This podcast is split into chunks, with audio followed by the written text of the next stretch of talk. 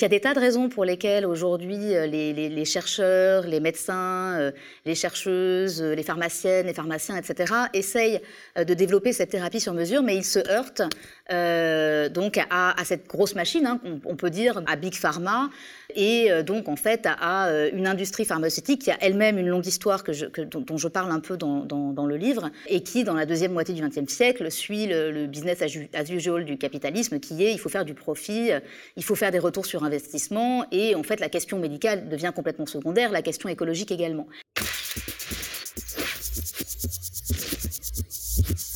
Je m'appelle Charlotte Brive, je suis euh, chargée de recherche au CNRS, je suis anthropologue des sciences et de la santé. Je travaille depuis plusieurs années euh, désormais sur les relations entre les humains et les microbes. Le livre qui sort aux éditions Amsterdam s'appelle Face à l'antibiorésistance, euh, une écologie politique des microbes. Et l'idée de d'écrire ce livre vient d'une situation qui est critique désormais, qui est l'augmentation sans précédent des phénomènes d'antibiorésistance bactérienne, c'est-à-dire que les, les bactéries qui sont responsables de certaines infections chez les humains deviennent euh, résistantes aux traitements euh, qu'on utilise généralement et qui sont les antibiotiques. Et donc il y a des alternatives qui sont en train de se développer, euh, outre la possibilité de créer de nouveaux antibiotiques, comme notamment la thérapie phagique, c'est-à-dire l'utilisation de virus bactériophages, donc qui mangent euh, les bactéries, et donc d'utiliser ces virus pour soigner ces infections qui sont devenues euh, résistantes euh, aux antibiotiques. Et donc dans cet ouvrage, j'essaye d'expliquer en fait ce qu'est cette thérapie, comment elle fonctionne, mais aussi les façons dont elle est en train de se développer. Et on est en fait à, à un moment de bifurcation. dans lequel il pourrait y avoir en fait différents modèles de développement pour ces virus. Et en fait, j'essaye d'analyser les différentes voies qui s'offrent euh, aujourd'hui aux gens qui veulent faire cette thérapie phagique. Et je mets ça en, regard avec l'histoire des antibiotiques et de l'antibiothérapie euh, et de la façon dont en fait l'antibiorésistance est advenue comme, comme phénomène généralisé.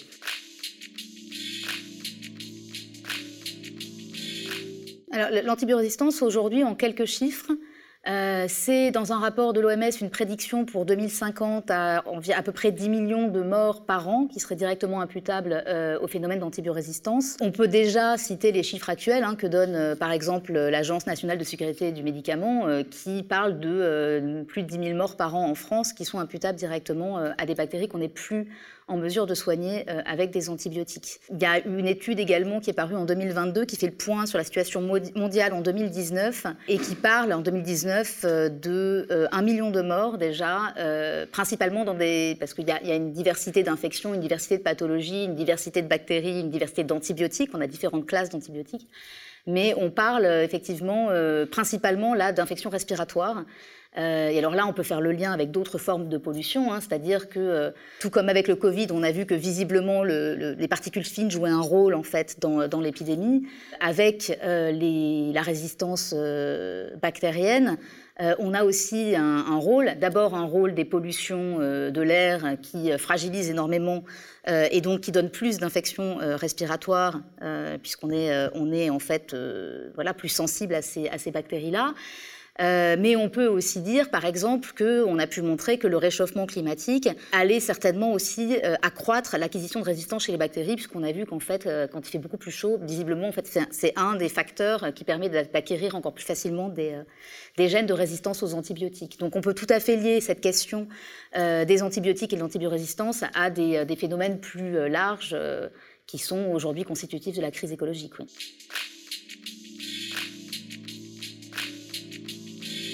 Donc l'antibiorésistance, en fait, elle est souvent présentée euh, comme étant le fruit d'une mauvaise utilisation euh, des euh, antibiotiques. Et très souvent, on a eu des campagnes, et même encore aujourd'hui, en fait, dans les, dans les rapports produits par l'Organisation mondiale de la santé ou autres, très souvent on met l'accent sur le fait que ces antibiotiques n'ont pas toujours été bien utilisés, que ce soit par les médecins ou par les, personnels, par, pardon, par les personnes malades. Et beaucoup d'entre nous se souviennent en fait du slogan les antibiotiques c'est pas automatique et donc ça a été toute une campagne pour essayer d'expliquer comment il fallait utiliser ces, ces molécules.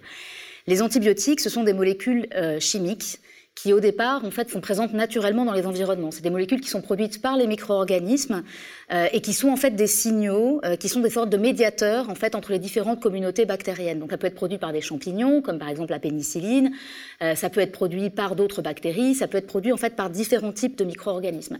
Et ça rentre en fait dans des écosystèmes microbiens complexes.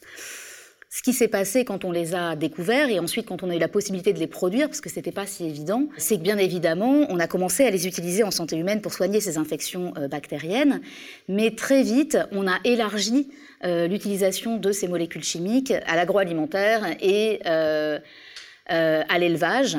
notamment parce qu'on avait déjà à, moments-là, à ce moment-là une intensification en fait de, des pratiques de l'agriculture et de l'élevage et euh, en fait, là, il faut essayer de replacer un petit peu cette histoire des antibiotiques dans un, temps, dans un temps un tout petit peu plus long, euh, qu'on pourrait faire commencer euh, vraiment avec ce que quelqu'un comme Jason Moore appelle le capitalocène, ou ce que quelqu'un comme Anat Singh ou Dodin Raoui appelle le plantationocène, c'est-à-dire à partir du XVIe siècle, pardon, une espèce de modèle en fait d'exploitation euh, des vivants humains et non humains au travers du système de la plantation. Hein. L'exemple paradigmatique, c'est euh, la plantation de canne à sucre, euh, qui va, enfin où là on a vraiment une exploitation des humains et des non humains qui va main dans la main. Hein. donc exploitation des non humains qui paraît moins évidente, on va dire d'abord que l'exploitation des humains par l'esclavagisme.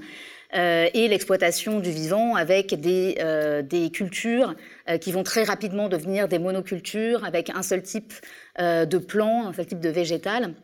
Et ce qui va se passer, ce modèle-là a été très très efficace en termes productivistes. Quand on est dans une monoculture, en fait, on a des, organismes vivants qui sont tous très similaires les uns aux autres. Et donc, quand on a un pathogène qui arrive là-dedans, eh ben, ils vont tous avoir une relation, une réaction, pardon, assez similaire. Donc, mettons, vous avez euh, un plant de maïs qui est sensible à tel, euh, à tel microbe, euh, et ben, tous ceux qui sont à côté vont aussi être sensibles. Donc en fait, quand on a un pathogène qui arrive dans une monoculture, eh bien, très vite, ça va décimer l'intégralité de la culture. Et donc, il a fallu trouver des moyens de prévenir en fait ce type d'épidémie. donc, les antibiotiques. Alors maintenant, si on passe à l'élevage, on a le même problème avec l'élevage. Euh, on peut parler aujourd'hui des, des, fermes-usines de cochons, euh, comme on en voit en Chine ou dans, le Midwest américain. C'est exactement le même principe. Ces cochons, c'est quasiment tous des clones. Euh, donc, ils sont extrêmement sensibles aux, pathogènes. Et donc, on s'est mis à utiliser les antibiotiques à la fois pour soigner les bêtes, ce qui est une bonne chose, mais aussi pour prévenir un certain type d'infection. Et dans cette logique-là, où on était vraiment dans une espèce d'optimisation de, à outrance de la productivité de ces êtres vivants dans, ce système plantationnaire, en gros, euh, eh bien, euh, on s'est rendu compte parce qu'il y avait une attention qui était portée vraiment sur cette productivité, que les antibiotiques étaient également des promoteurs de croissance, et donc permettaient aux, animaux de grossir plus vite, plus rapidement. Euh, et donc on s'est mis à, les utiliser massivement. Alors où est-ce que j'en viens avec ce système de plantation? Eh bien, les microbes, ils évoluent très vite. Et en fait, bah, quand on les met sous pression antibiotique, il y en a plein qui vont mourir, mais il y en a plein qui vont développer des résistances. Et ces résistances, en fait, elles s'échangent entre bactéries, elles se croisent, même entre espèces différentes, elles peuvent s'échanger ces gènes de résistance. Et donc tout ce système-là a fait que plus on mettait des antibiotiques, plus les résistances se développaient. Mais en fait, c'est là où on peut vraiment parler des antibiotiques comme des polluants. C'est que ces antibiotiques se sont dissipés euh, dans les sols, ont, produit en fait des bactéries de plus en plus antibiorésistantes qui se sont échangées leurs gènes. Et donc on a maintenant un phénomène d'antibiorésistance généralisé, ce qui fait que même si vous n'avez jamais pris d'antibiotiques de votre vie, vous pouvez tout à fait être porteur de bactéries qui possèdent des gènes de résistance aux antibiotiques. Donc voilà un petit peu le, schéma. Et donc effectivement, euh, les antibiotiques euh, en tout cas, c'est ce que j'ai fait, de, enfin, l'hypothèse que je fais dans ce livre. Je pense qu'il faudrait qu'elle soit euh, travaillée aussi désormais par euh, les historiens et historiennes. Les antibiotiques sont une condition de possibilité de ce qu'on appelle la grande accélération, c'est-à-dire l'accroissement à une vitesse prodigieuse et à des échelles démentielles de l'industrialisation dans la seconde moitié du XXe siècle.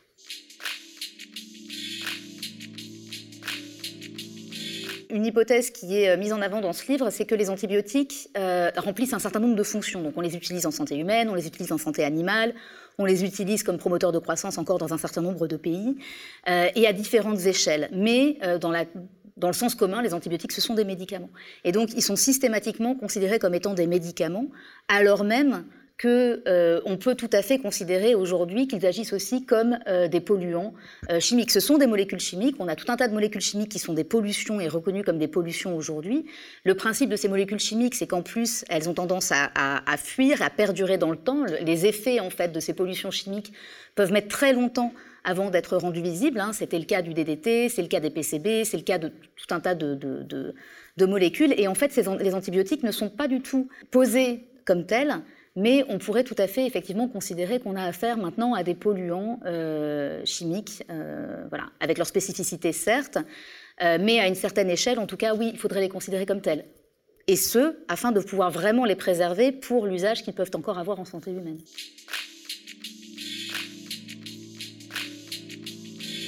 Alors, les phages ont été découverts et nommés de cette façon entre 1915 et 1917. Il y a toujours des, petits conflits euh, de grands hommes dans les, dans les histoires de découverte. Euh, mais euh, la première utilisation des phages en thérapie pour soigner des infections remonte effectivement à la fin des années 10, début des années 20. Et donc, ils existent depuis plus de 100 ans comme thérapie. Euh, ils ont été développés euh, donc en Europe euh, de l'Ouest et en Amérique du Nord. Ils ont été développés jusque dans les années 40. Alors là, c'est intéressant, c'est là où le lien se fait avec les antibiotiques, puisque quand les antibiotiques sont apparus, comme ils sont plus faciles d'utilisation, plus, plus évidents, plus faciles à produire et plus faciles à utiliser, c'est pas la seule raison, mais ça explique en partie pourquoi ils ont supplanté un peu la thérapie phagique, alors que cette thérapie phagique a continué en fait d'être utilisée dans les pays de l'ex-URSS en partie parce qu'il euh, y avait un accès aux antibiotiques qui au départ était moindre. Mais ce n'est pas la seule raison, euh, puisqu'il y avait quand même un accès aux antibiotiques et ces, pratiques ont perduré. Donc aujourd'hui, la thérapie phagique est euh, très développée en Géorgie. On peut acheter des phages dans les, pharmacies en Russie. la Pologne a aussi une grande tradition de, traitement par thérapie phagique. Mais en Europe du Nord et enfin en Europe de l'Ouest, pardon, et en Amérique du Nord, on a un, un redéveloppement de cette thérapie depuis, on va dire, une quinze vingtaine d'années.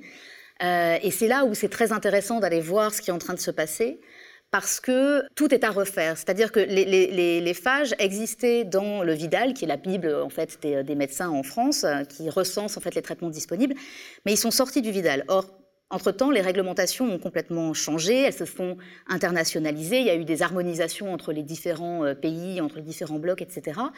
Euh, et donc aujourd'hui, pour faire de nouveau des phages des, euh, médicaments, eh bien, il y a tout un processus à refaire, des essais cliniques, des standards à créer, des normes à respecter, etc.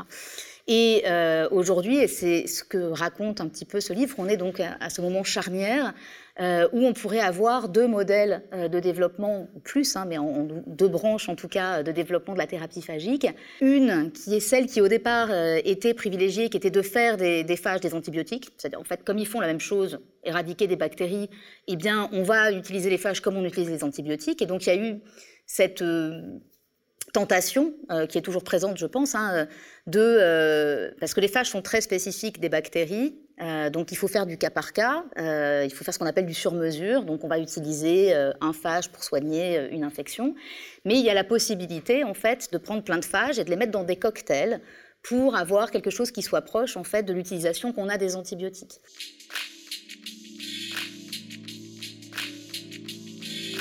Alors il y a des gentils gentil, méchant virus, en fait, j'essaye de pas poser les questions comme ça dans ce livre, parce qu'en fait, ces relations, elles sont fluctuantes. Il se trouve que les phages, ce sont des virus de bactéries, donc ils sont a priori anodins euh, pour les humains, et les retours qu'on a euh, d'expérience montrent qu'en fait, euh, non seulement ils sont anodins, mais en fait, on a des milliards de ces virus dans notre propre corps, à différents endroits, différents compartiments du corps humain. Euh, il y a des travaux qui montrent même que certains de ces virus bactériophages jouent un rôle euh, de barrière protectrice contre certaines bactéries pathogènes de, l'environnement. Donc ces virus-là, effectivement, ne sont pas, euh, en tout cas, n'ont pas pour hôte des cellules humaines, donc n'entrent pas en interaction directe avec nos cellules, ne constituent pas une menace pour les humains.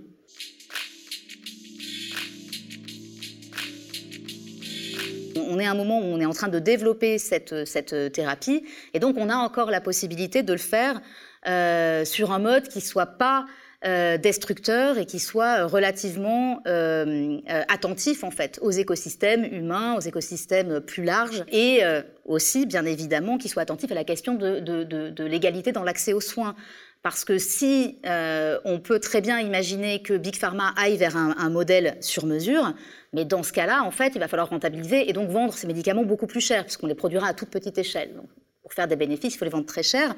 Et dans ce cas-là, eh bien là, on respecte plus euh, un aspect qui est absolument fondamental aujourd'hui, qui est de pouvoir permettre l'accès à ces traitements au plus grand nombre. D'autant plus quand on sait que, euh, très vraisemblablement, selon les modélisations, c'est en premier lieu euh, les pays du Sud qui vont être le plus durement frappés par l'antibiorésistance. Donc, c'est cette histoire-là que j'essaie de raconter dans, dans, ce livre. Et ça aurait pu rester un vœu pieux, euh, mais ce qui est absolument fascinant dans ce, dans ce champ en ce moment, c'est qu'une telle alternative à Big Pharma est en train de voir le jour. Ça fait euh, des années qu'un certain nombre de chercheuses, de chercheurs, euh, de médecins se, battent pour faire exister en fait cette autre conception de la thérapie phagique. Et en fait, là maintenant, je suis depuis quelque temps un projet qui se développe à Lyon, qui s'appelle Fagwan, qui se développe aux Hospices civils de Lyon et qui repose en fait sur la mutualisation de, de compétences d'un certain nombre de, personnes qui, à un moment donné, ont fait le pari de dire, OK, on va, on va vers ce truc-là et on, on essaie de voir ce que ça donne, on essaie de voir euh, si c'est possible de faire ça.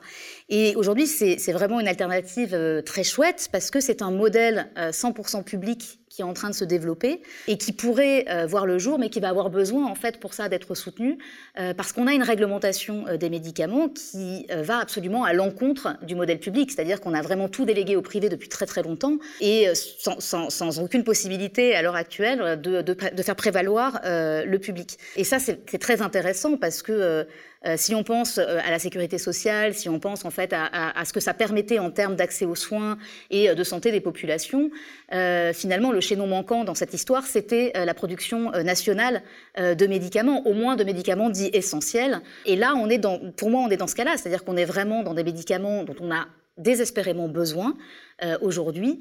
Et euh, il y a donc cette, possibilité, mais qui demande en fait à être soutenue et qui va demander aussi euh, des, des, des, volontés fortes, des volontés politiques fortes, pour pouvoir aussi créer des réglementations qui permettent à ce modèle d'exister et de ne pas être happé par la Big Pharma. Parce que toute l'histoire du public, en ce moment, des rapports publics-privés, de tout ce qu'on appelle les partenariats publics-privés dans l'industrie pharmaceutique, c'est que le public absorbe la majorité des coûts euh, de recherche euh, et une partie euh, des coûts de développement.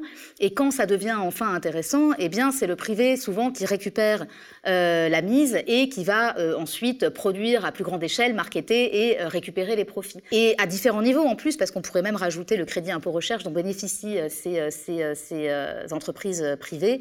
Voilà, mais ça c'est encore un, vaste débat et ça nous ramène aussi à la question, par exemple, des vaccins et de tout ce qui s'est passé pendant le Covid. Donc la, thérapie phagique pourrait avoir l'avantage d'être une thérapie qui est relativement peu coûteuse, une fois que euh, ce qui va coûter cher, c'est euh, la mise en place des normes, c'est les essais cliniques, etc. Mais euh, c'est relativement peu coûteux dans la mesure où en fait, les phages sont partout dans les environnements, partout où il y a des bactéries, il y a des virus bactériophages, on peut les trouver dans les eaux, ce qu'on appelle les eaux riches, qui sont les eaux usées, les stations d'épuration, les canalisations des hôpitaux, etc. et donc on peut les prélever dans les environnements, et ensuite il faut les isoler, les caractériser, et c'est ça qui est un petit peu plus coûteux, mais justement c'est ce qu'il y a d'intéressant intéressant avec la mutualisation des compétences dans le service public, c'est que euh, on a des microbiologistes, euh, on a des médecins, on a des infectiologues, on a des pharmaciennes et des pharmaciens, on a des gens qui sont parfaitement compétents dans les pharmacies internes des hôpitaux euh, pour, pour produire en fait des substances à vocation, enfin en utilisation en, thérapie humaine. Mais tout ça, ça va prendre du temps et tout ça, ça va quand même demander au début d'amorcer un petit peu quand même la pompe et donc d'avoir une véritable volonté politique de développer cette thérapie.